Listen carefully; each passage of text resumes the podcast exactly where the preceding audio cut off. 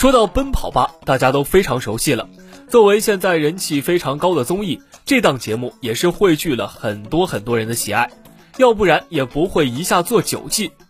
从这个数字上就可以看出来，大家对这个节目是有多么的喜欢了。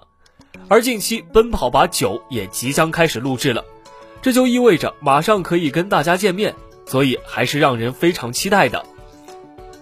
在最新一季的录制嘉宾名单中，我们也看到了老成员。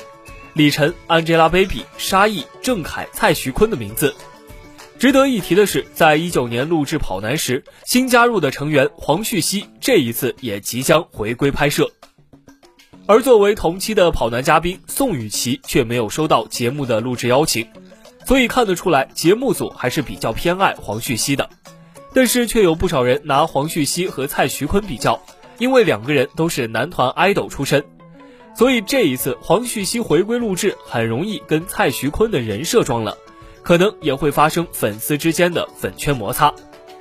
除了黄旭熙，还有一位成员让我们感到很意外，他顶替了郭麒麟的位置，成为了新的跑男嘉宾。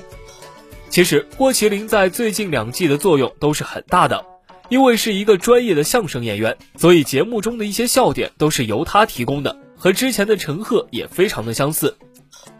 但是这一季剔除了郭麒麟，换成了程毅，就让人觉得十分的迷惑。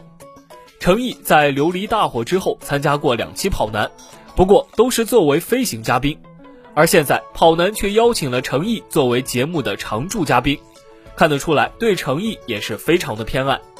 可能粉丝对于这个消息也是非常的欣慰吧。这一次黄旭熙的回归让大家还是觉得非常惊喜的。但是程毅的加入却让大家觉得有些意外。你觉得程毅加入之后，跑男的人气倾向会改变吗？